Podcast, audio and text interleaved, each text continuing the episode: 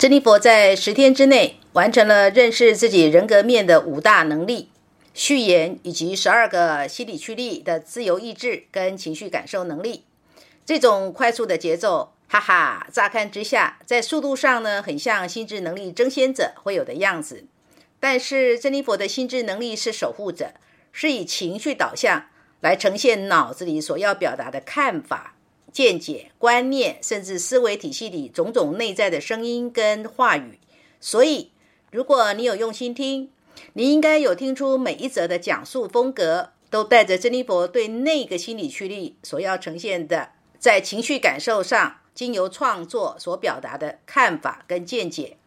正因为每一篇的创作都是珍妮佛心智能力表达上有着情绪感受的绝受产出，所以。文字在键盘里的流出，就像水龙头打开，可以哗啦啦的流出来。在流出的同时，又可以有着很多的灵感，自己会涌现出来。所以十天内完成二十五则约十二万字的创作，对珍妮博来说就是一个自然的产出结果。另外一个原因是，心智能力固然有它本来的心理驱力的类别，然而以心智能力来创作这件事，它是可以被训练的。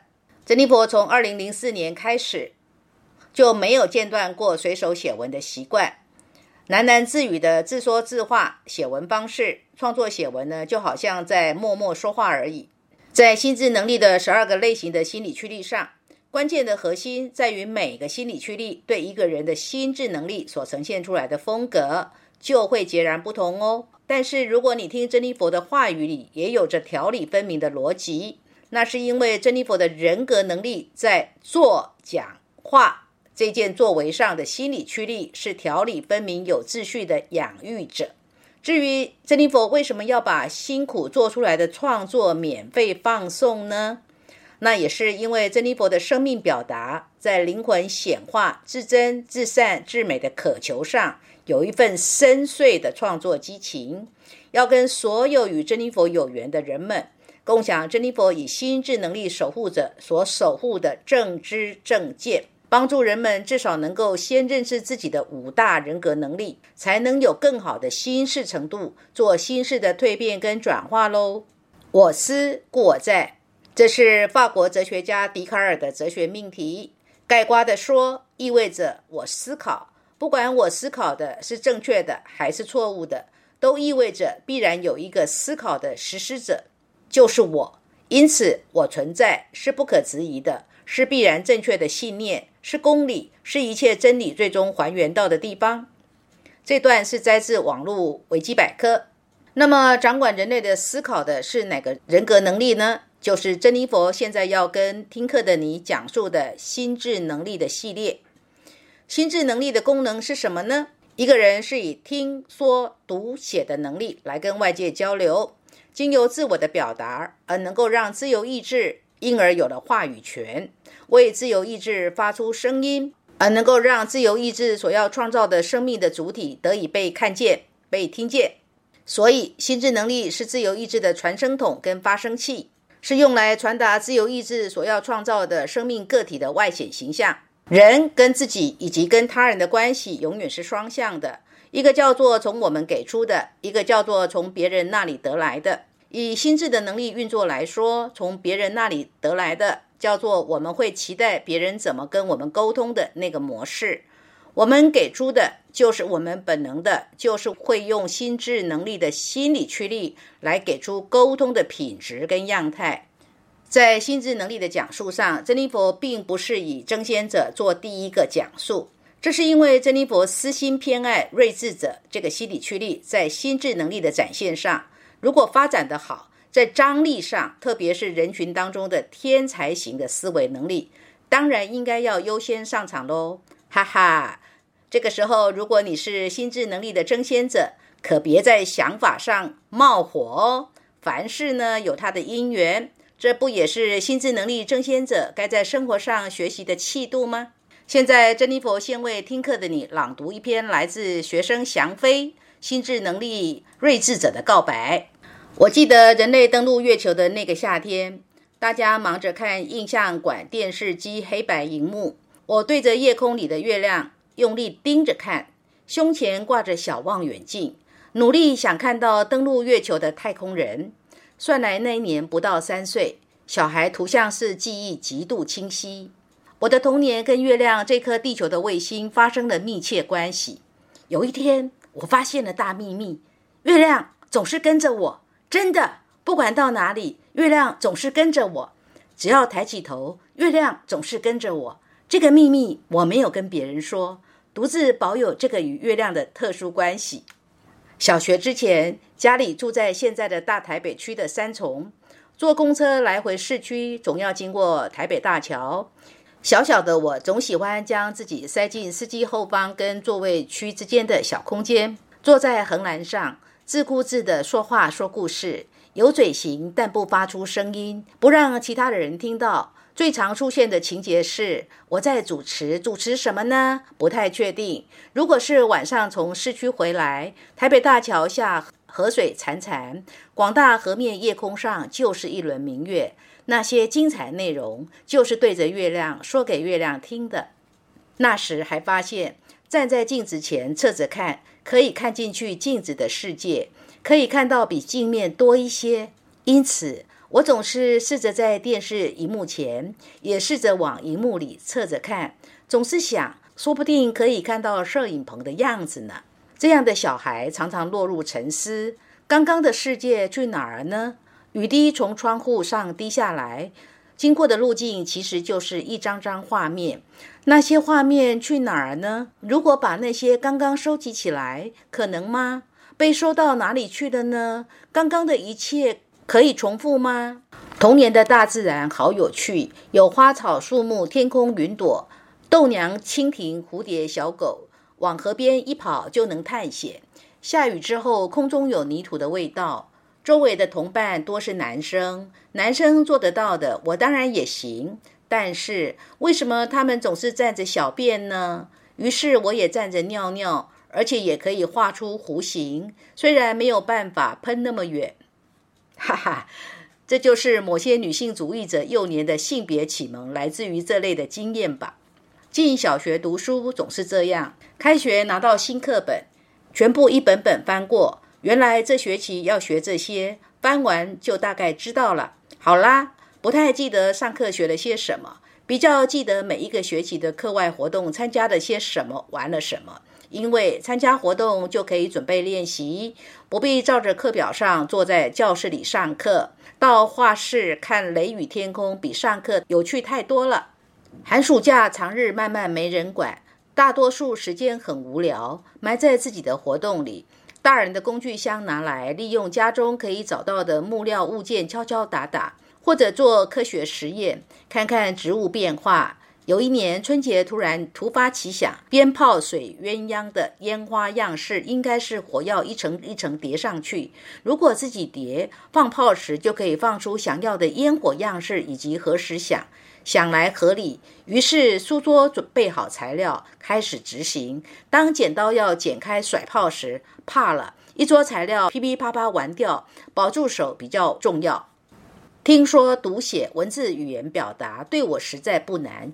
我的小学有说话课，有一次上台说故事，我分享刚刚看过的一部电影，讲得欲罢不能。一整节课都是我站在讲台上说个没完。下课了，小朋友围着我问故事接下来的情节，写作文写搬家的心情，洋洋洒洒将一本作文簿写到尽头。老师写的评语只有四个字：文情并茂。给出班上史无前例的高分，可是这小孩也没特别在意这些能力，放着也不觉得如何。语文比赛可以领奖状，就是自己知道，家里也不会特别如何，就好像成绩好像都是理所当然。这样的小孩有表达自己的能力，这个能力却不用来表达自己的心情。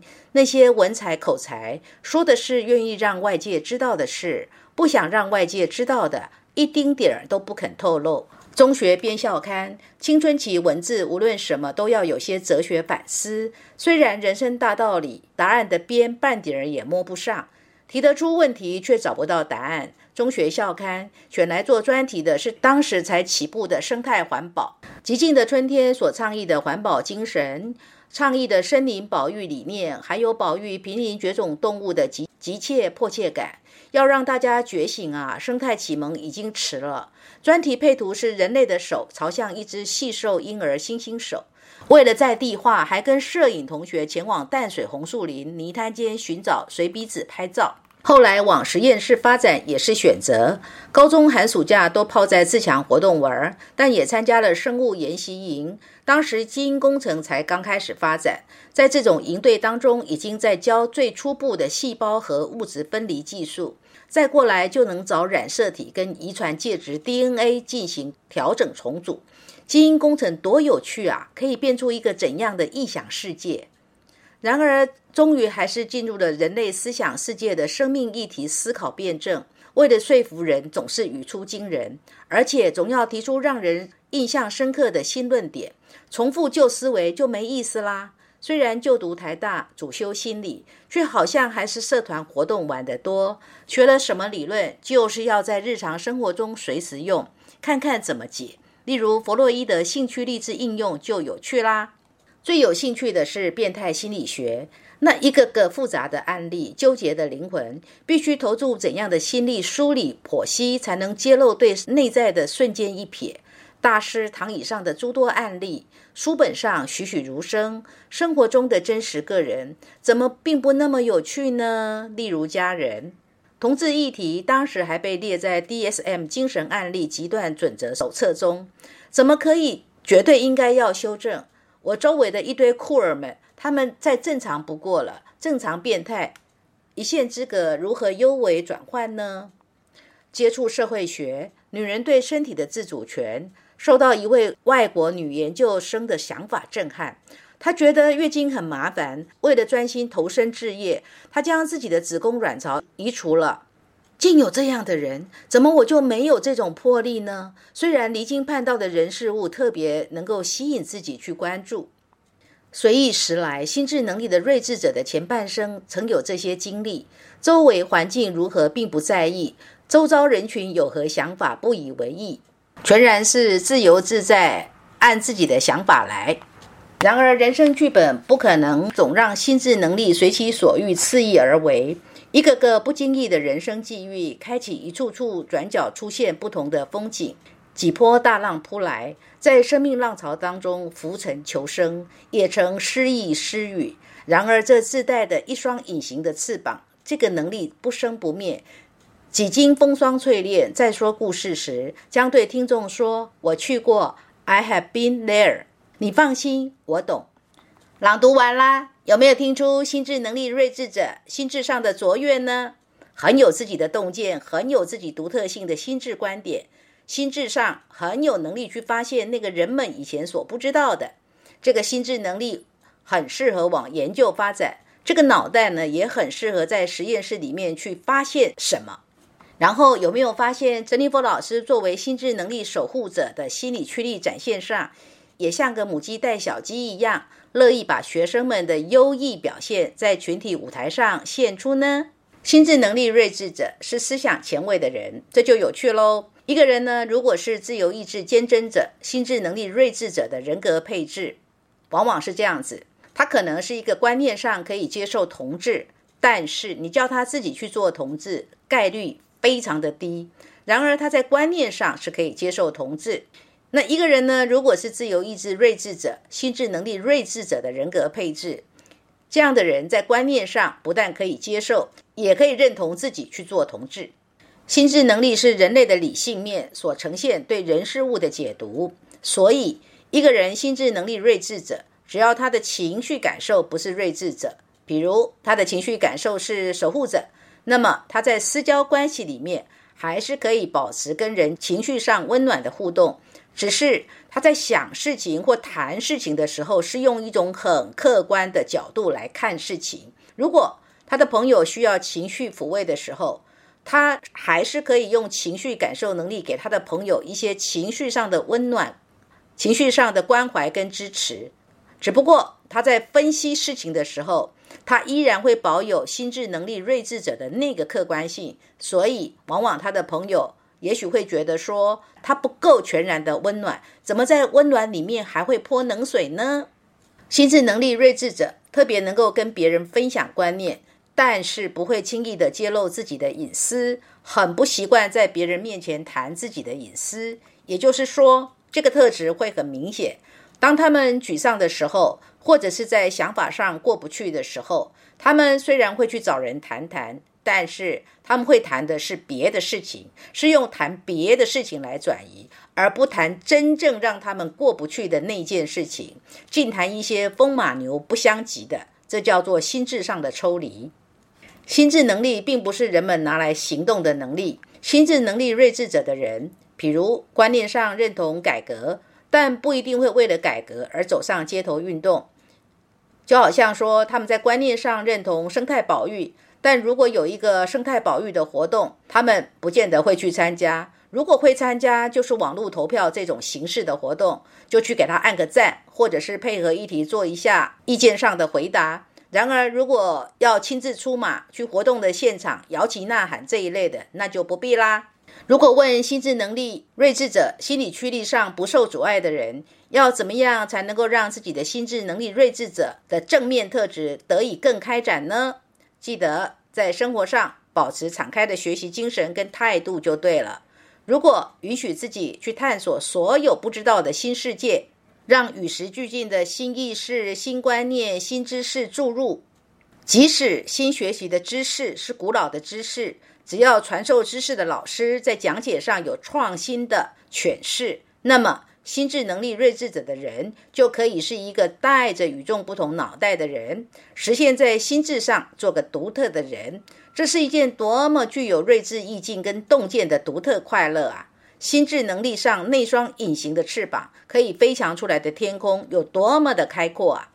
如果不幸的你刚好是心智能力睿智者心理驱力受阻碍的人，要懂得心智上受到睿智者负面心理驱力的影响，自然的你容易是一个思想偏执。自以为思想客观，但却被自以为思想客观的思想偏执给绑住的人。如果生活里有什么不如意，试着放下那些你所相信的理念，也许你会发现事情真的不是你所想象的那个样子，是你的想法让事情让关系走了样。当你能够真正的看到这一点。那么，你等于是懂得调服心智能力睿智者负面心理驱力的人，在思想上这块的修行就称得上是有加分哦。另外，你也会有在生活上格外的想要去接触跟探索怪异世界的心智需要，要懂得慎选你所接触跟探索的领域，是让你的心智上的那一双隐形的翅膀飞向健康的天空呢，还是怪上加怪的心智毒药呢？佛家说的所知障，对心智能力睿智者、心理驱力受阻碍的你来说，就是你这一类型的哦，要慎思慎思哦。